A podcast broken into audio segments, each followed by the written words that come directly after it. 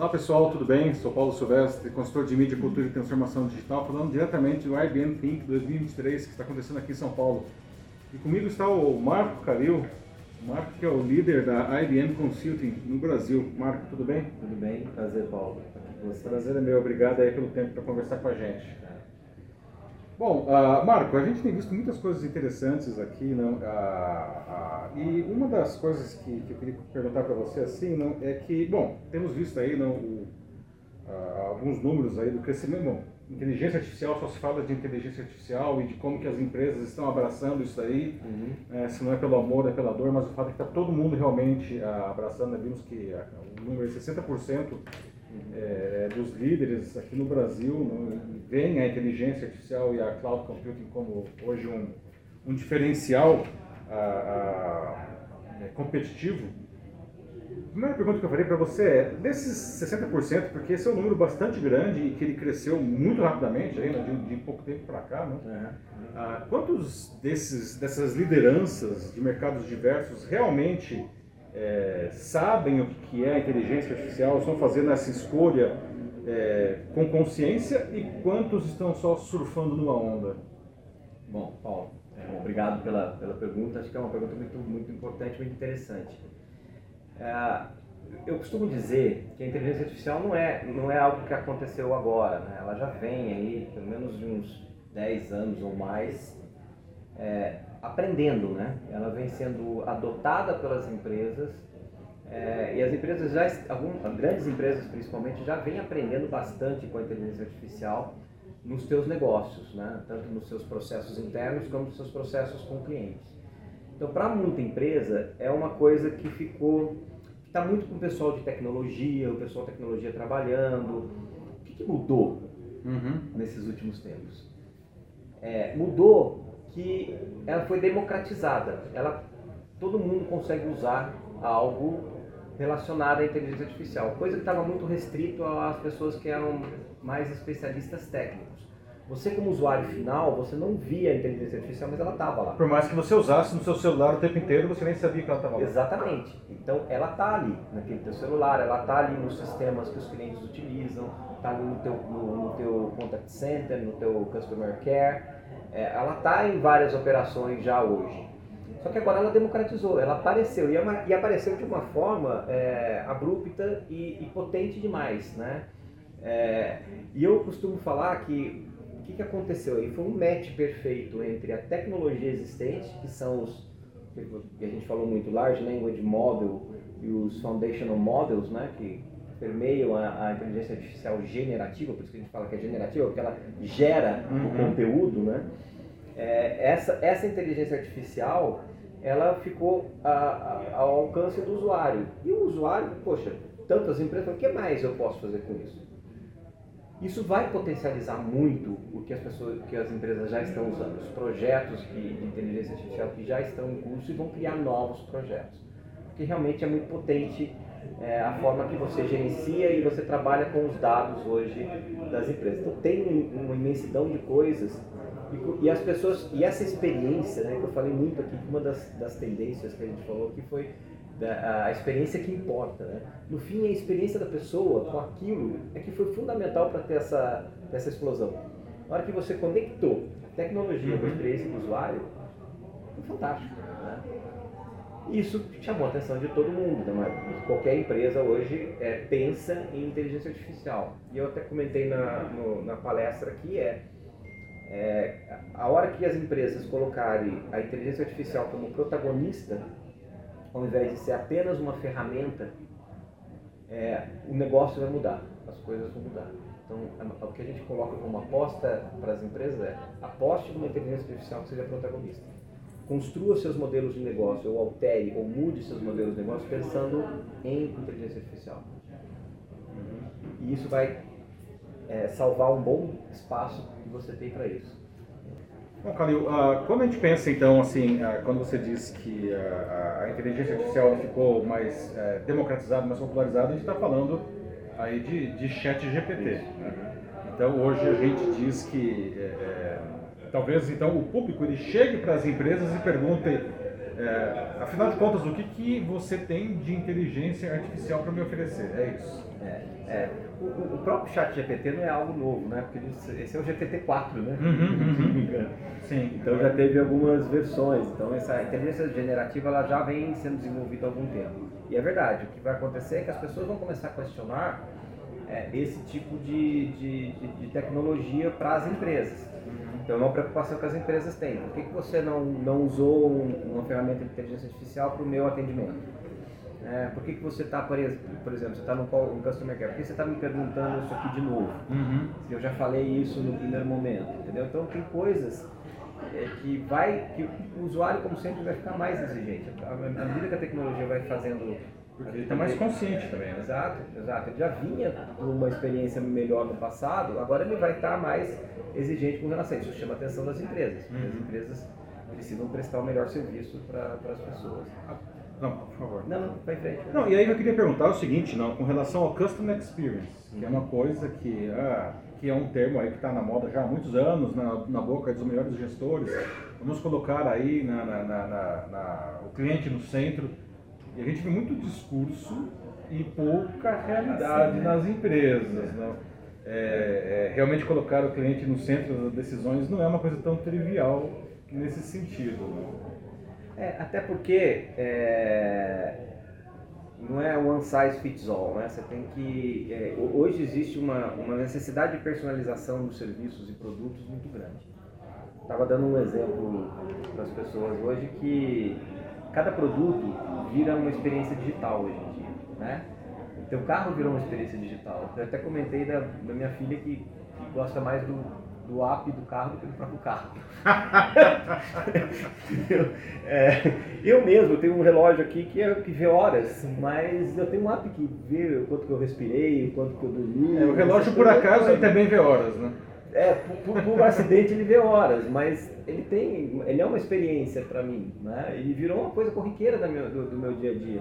Porque, por exemplo, de manhã cedo ele me dá o um relatório como é que foi meu sono. Uhum. Eu fiquei curioso, todo dia, será que eu dormi bem essa noite? Será que eu não dormi bem essa noite? Então eu fiquei mais exigente. A hora que ele dá errado no meu sono, eu fico bravo. Eu não me preocupei com isso. Passei a me preocupar a partir do momento que essa informação estava disponível para mim. Uhum. Então, é isso que as empresas é, começam a ver, né? Então, é muito personalizado. É, é, voltando ao exemplo do relógio, eu posso construir a forma que eu quero tem assim milhares de formatos que você pode escolher, fica até difícil de você escolher. Então, o usuário fica exigente, porque também tem muito mais opção para aquilo. Então, quando eu falo que todo produto vira uma experiência digital, as empresas hoje que fazem bens de consumo ou de produtos têm que pensar naquele produto como ele vai se tornar uma empresa digital, uma, uhum. uma experiência digital. Aí você vai falar, poxa vida, um salgadinho na gôndola do supermercado é um salgadinho na gôndola do supermercado. Não, não pode ser uma experiência digital. Uhum. É, eu posso ter uma forma de, de ter naquele supermercado o salgadinho que eu quero.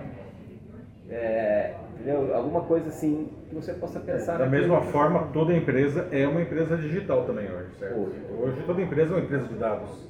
Exatamente. exatamente. Então acho que a, a, e aí a beleza dessa história que você comentou o GPT, eu falei, o GPT capturou o momento em que a experiência se conectou à tecnologia com uma massa muito grande de dados e que essa massa muito grande de dados trouxe para perto do usuário.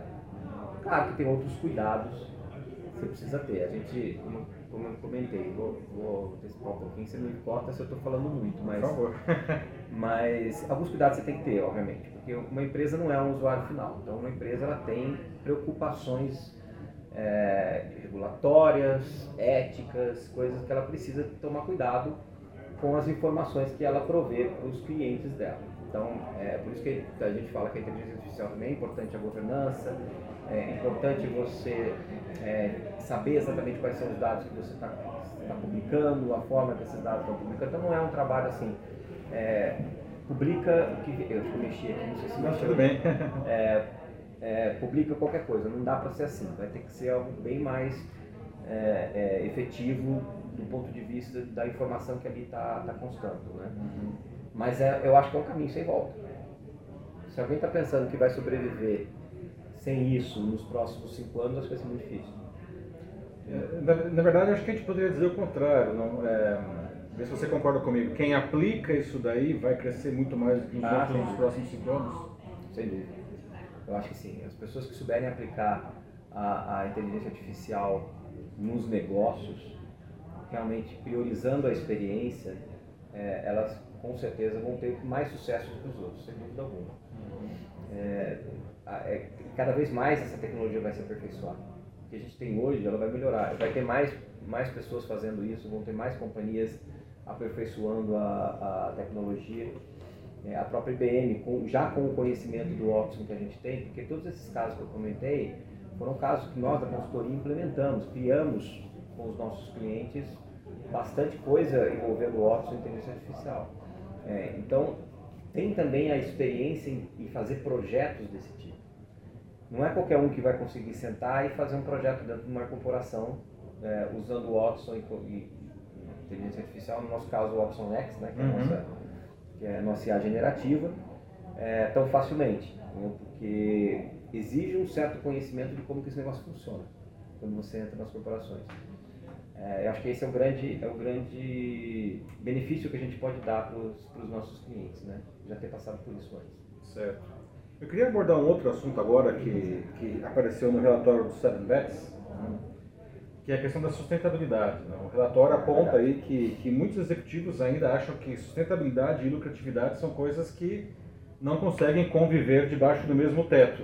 É verdade. Ah, Nós escutamos isso nas últimas pesquisas. Pois né? é. Por que, que a gente ainda vê isso em 2023 não? E, e- e qual o caminho para melhorar essa, essa compreensão? É, as pessoas têm que ver sustentabilidade como um negócio. Não só como algo regulatório, algo que eu tenho que fazer, porque daí ela vira um centro de custo. Quando na verdade ela pode ser um negócio para melhorar o teu produto, ela pode ser um negócio para melhorar o teu serviço. A partir do momento que ela for encontrada esse, esse, essa, esse ponto do negócio, eu acho que as, as empresas vão começar a mudar. Hoje eles já sabem a necessidade disso, eles sabem a importância de ser empresa sustentável. É, não sei se mais por, por, por, por ser algo regulatório, principalmente nos, nos, em quem tem ações na B3, né? É, mas é, é, mais como o que, que eu posso obter com, a, com a, o, o fato de ser mais sustentável. E aí vamos ampliar um pouco mais a sustentabilidade, vamos falar de ESG como um todo, né? E aí a gente está falando de environmental, social e, e governança, né? Governança, você vai sempre ter uma empresa mais ética, você vai saber como governar melhor seus negócios. É, o social, que é super importante no final dessa história, porque é você criar habilidades, que a sua empresa seja capaz de criar habilidades para o mercado, com isso você cresce, é, aumenta a capacidade da, da população, cresce os mercados e educa mais as pessoas. E o environment, que é o, que é o caso que a gente está falando de pegada de carbono, a redução de pegada de carbono, os compromissos que as empresas têm. É, eu acho que isso, isso é importante, isso, entenderem, a, e isso também é algo que a inteligência artificial generativa vai poder ajudar. Porque muitas empresas já definiram muitas metas, porque precisavam definir, e não sabem muito como utilizar os dados que elas têm hoje disponível dentro da casa deles para atingir essas metas. É, então isso também é um, vira um pouco de paradoxo, né? O pessoal começa a olhar isso muito como custo, quando na verdade você tem dados tão ricos ali dentro Exato. que você pode transformar isso até em, em- em um negócio para você. É, eu acho que essa é a, é a- é a- a pegada da sustentabilidade. Não vai ter como escapar disso. É, você consegue reduzir a, energia, o gasto de energia que você tem, você com- com certeza vai conseguir é, reduzir sua conta de luz é, ou de energia, de ar-condicionado. Então, muita coisa ambiental. que É não uma questão de papel. conscientização mesmo, É. né? de compreensão. É, e eu acho que as empresas têm que é, é, contar essa história para a população, para a grande massa de, de funcionários que as empresas têm. Eu acho que isso fica muito na, governa, na governança da empresa, no conselho, nos executivos, e, passa pouco para a população em geral. Acho que esses- essas pessoas, se elas tiverem noção disso, elas vão poder aplicar melhor na prática. Mas aí também não, a, a liderança precisa saber disso. A gente estava falando do relatório aí, que o relatório fala que a liderança é parte da liderança, pelo menos ele não tem essa consciência. É, exatamente. é. Então, a liderança começa da liderança, e a liderança tem que Descer. decantar isso Aham. para a empresa como um todo. Né? Um outro aspecto que aparece também no relatório é a questão do metaverso. É, né, verdade. Que é que 2022 só se falava do metaverso, que o metaverso ia mudar o mundo, ia revolucionar as relações das, é, enfim, mundo do trabalho, da relação com o consumidor e de como as pessoas iam fazer o seu trabalho, etc, etc. E no final das contas, até hoje, a gente vê o metaverso entregando muito pouco. É, muito pouco. Mas entrega, tem coisas que são uhum. importantes. Eu até eu falei do, do exemplo da, da reconstrução da igreja de Notre Dame, que foi utilizada na obra, que era uma obra de alto risco, né? Pegou fogo numa, numa estrutura muito antiga, né? Então, imagina você trabalhar numa obra dessa. Muitas dessas das coisas que foram colocadas na catedral foram feitas de uma forma virtual, numa realidade aumentada. Uhum. E essa realidade aumentada permitiu a você tomar algumas precauções na hora de colocar em prática no mundo físico. Então, quando a gente fala da, da tendência do metaverso, é o metaverso não pode ser esquecido. Ele pode sim ser usado para complementar e melhorar condições é, do, do, do, mundo físico. Condições de segurança, condições de, de produtividade, condições de... E eu até mandei é, esse, esse caso para minha filha mais velha que está fazendo arquitetura.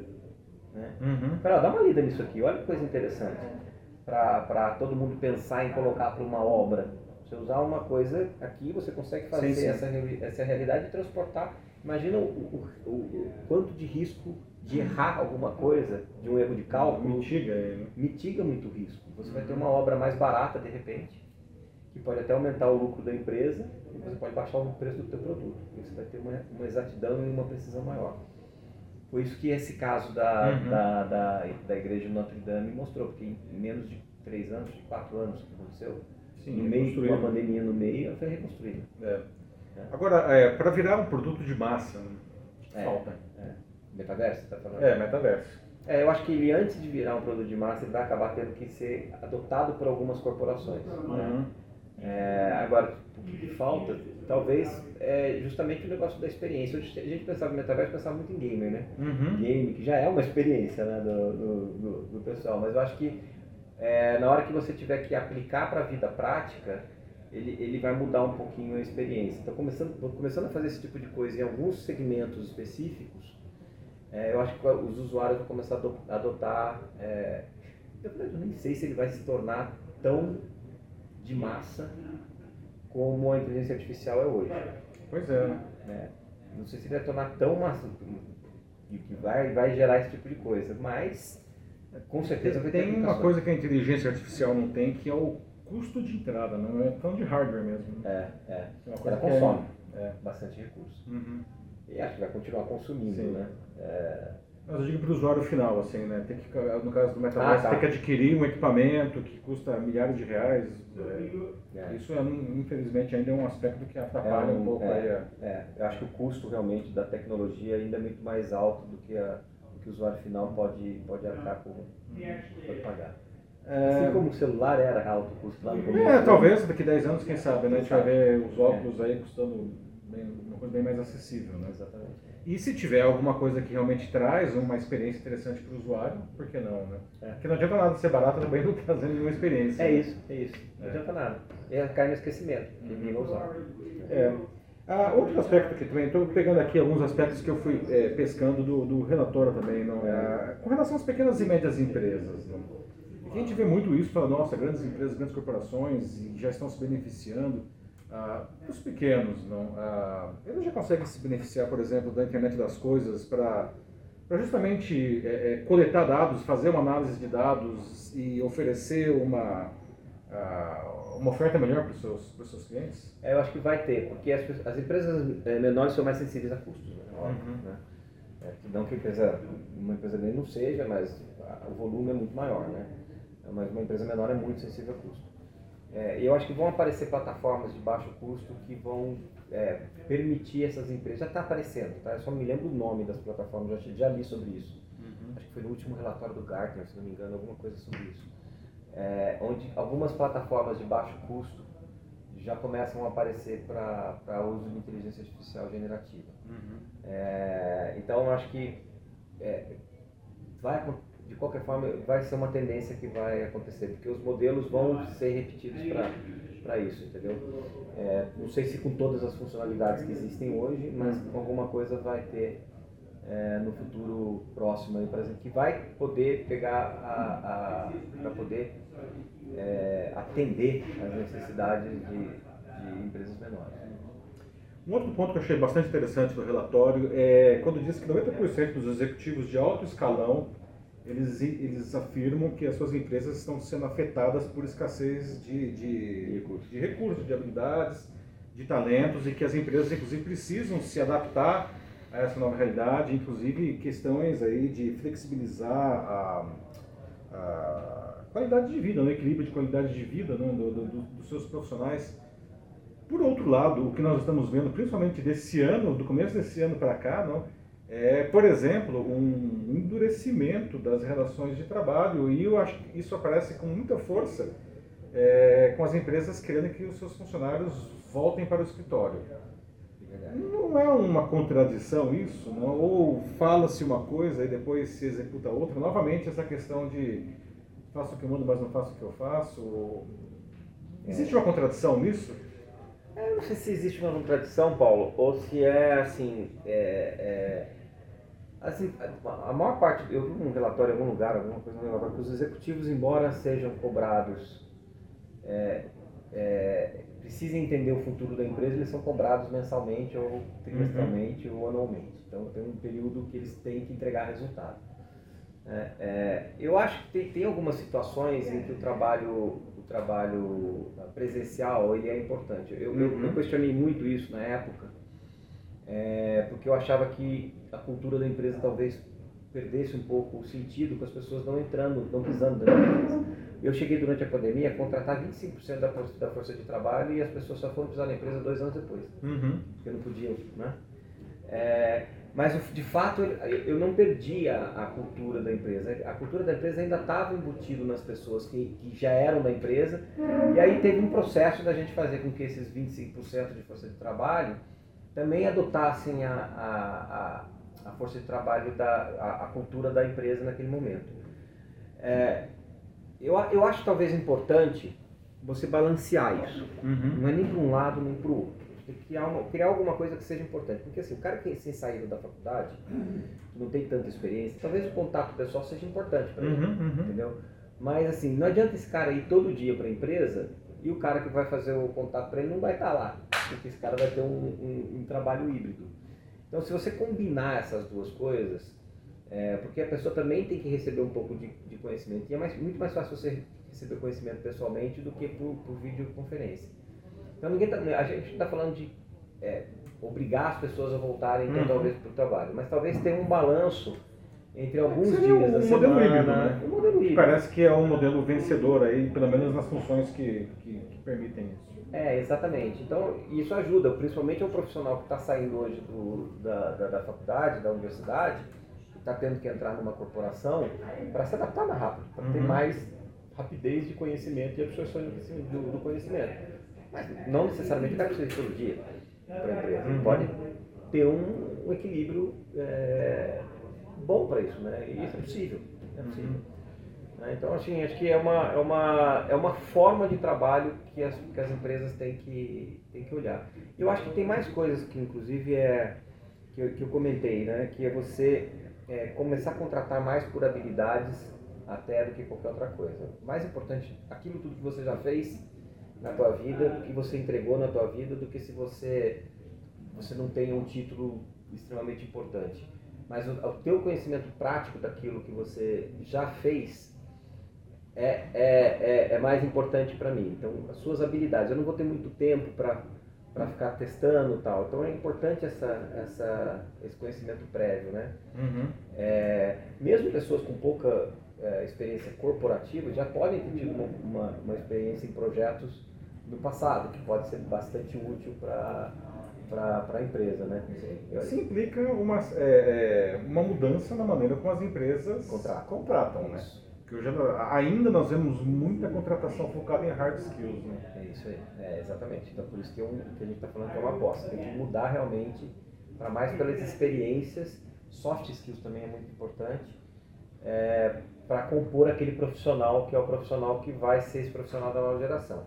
Uhum. É, não, é, não é muito fácil você ter que fazer algumas mudanças internas para esse tipo de coisa mas eu acho que é para onde o caminho vai. E a empresa também tem que pensar em criar coisas que sejam protagonistas, porque o cara, o cara a pessoa que é, que é muito boa, ela vai querer ela vai querer que a empresa tenha os mesmos valores dela, entendeu? Uhum. Os valores dela. Se ela for uma pessoa inovativa, que gosta de pensar, que gosta de criar, ela vai querer trabalhar numa empresa assim. Sim. Ela não vai querer trabalhar numa empresa que, que é só manter o status quo. Ela quer sim uma empresa que vai crescer, que tem projeção de crescimento. Isso muda um pouco a forma, né? A ambição da pessoa que você está contratando também passa a ser importante nesse processo. Para encerrar a nossa conversa, na verdade eu queria ampliar essa pergunta. Nós falamos aqui de um monte de boas práticas, nós temos visto aqui no evento né, um monte de boas práticas que as empresas devem adotar, as tecnologias, a inteligência artificial, nuvem e tudo mais, não. Ah, mas até resgatando um pouco do que está no próprio relatório, a gente vê aí ainda um desalinhamento não, é, da prática e da, da teoria, digamos assim. Não.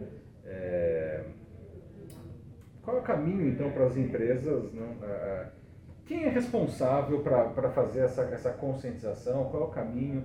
O que, qual, que é, qual que é o gargalo? A gente pode dizer, nossa, talvez aí seja uma questão de, de que a gestão esteja, vou colocar entre aspas aqui, antiga, ou o pessoal muito focado no, no lucro imediato e não percebe os benefícios disso. Uhum. Qual é o caminho que as por que as empresas não fazem isso? Já que está todo mundo falando.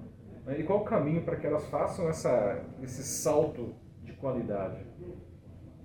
É uma boa pergunta e é difícil de, de, de responder, porque muito, isso varia muito né, de mercado, de indústria, do, tipo de empresa e até do tipo de país que você está, né? A cultura do país também é, é, é fundamental para isso, né?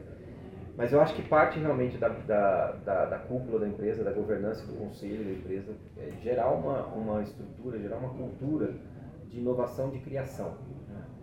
É, porque se realmente você criar alguma coisa, porque assim, por exemplo, tem empresas que você faz mil projetos, você aproveita um. Uhum. Mas você não mata a pessoa por ela ter tentado fazer mil projetos, de repente esse um vai dar um, vai dar um, um belo resultado depois. Agora, tem empresas que o cara faz dois projetos, cara já tira, pô, você fez dois um projetos. Um dá certo e um dá errado e aí é demitido por isso. É, entendeu? Então, assim, depende muito disso. É, tem empresa que não, não se importa, o cara vai errar, vai, vai errar uma, duas, três, quatro. Uma, uma, se o cara é bom, e se o cara realmente mostra, se as pessoas, cara, o grupo, ou o que seja, né, uhum. profissionalizando, é bom, e você tem confiança naquilo que ele está buscando, é, vale uma aposta. É uma questão de, de uma cultura de correr riscos, então? É isso. É isso. Tem que se correr riscos. As empresas, às vezes, gostam de correr riscos? Não gostam. é, é, é, muito difícil, é, é, muito difícil você optar por correr mais riscos, né? Porque é, o mercado, às vezes, não, não perdoa é, muita, muito, muito erro em sequência. Mas você tem vários exemplos de empresas que você... É, eu tenho até uma aqui na minha cabeça, mas eu não vou falar porque não sei se eu posso falar. Mas de empresa que você tinha desaparecido e de repente apareceu com a IA generativa. Tem uma aqui que está aqui, tem na minha cabeça aqui. é, só não vou falar o nome da empresa, mas é, de repente voltou. Voltou a ser protagonista num, num, num mercado que ninguém, mais, ninguém naquele momento falava mais, entendeu? É, provavelmente tentou várias coisas, de repente acertou. É, e nesse acerto teve que ter aprendido naqueles erros para poder acertar dessa vez. Então voltou para o protagonismo é, de, uma hora para outra. Eu acho que é isso, acho que é, é correr o risco, é, mas também correr o risco fazendo as apostas que você acredita que seja. Né? Ah, claro, não é correr de uma maneira é. inconsequente assim, não fazer. Não é uma aposta de sorte, né? O cara vai não é jogar na loteria. Assim. Não é uma loteria, exatamente. É. Então, mas é, curioso, né, que eu costumo dizer que toda criança sabe disso. A gente nasce sabendo correr é. riscos. Não? A gente parece que a gente esquece ao longo Mas da... a criança vai sendo moldada para é, correr riscos. Até o próprio sistema de ensino, acho que... É, o nosso sistema de ensino, né, tem a prova lá, se você erra, né, você repete de ano. Não, quer dizer, você é punido pelo erro. Né? É. Eu acho que o sistema de ensino é uma das coisas que vai ter bastante modificação é, nos próximos anos. Nosso sistema de ensino é um sistema bem antigo. Né? Uhum. Por mais que você mude os métodos, é, você ainda tem uma forma de seguir é, esse sistema de ensino. E não só aqui no Brasil, acho que Sim. até mundialmente isso. Não estou falando que isso é um problema só do Brasil, não. É, acho que é um problema mundial. É, vai ter que se repensar um pouco na forma que você você educa as pessoas, né? É, incentivar mais os erros, mas a pessoa tem que ser erro, assim, que faça, que ela está tentando, Erro né? construtivo. Tentando, erro construtivo, vai. Boa, definição. Uhum. É, e eu acho que isso vai, vai ter bastante é, mudança nos próximos anos. Espero para melhor. Também Tem um espero. monte de gente com teorias de que as próximas gerações nem vão precisar de escola, mas eu não, não quero seguir isso não, É, eu acho que a escola sempre é necessária, Eu mas acho que a escola certamente vai ser diferente. provavelmente. É, eu também tenho esse pensamento. Também tenho esse pensamento. É isso, Paulo. Muito bem, Cadê? Obrigado. Agradeço, viu? Foi um prazer estar aqui com você. Tá joia. É isso. Obrigado por nos acompanhar e continuamos falando aí sobre inovação. Sou Paulo Silvestre, consultor de mídia, cultura e transformação digital. Até a próxima.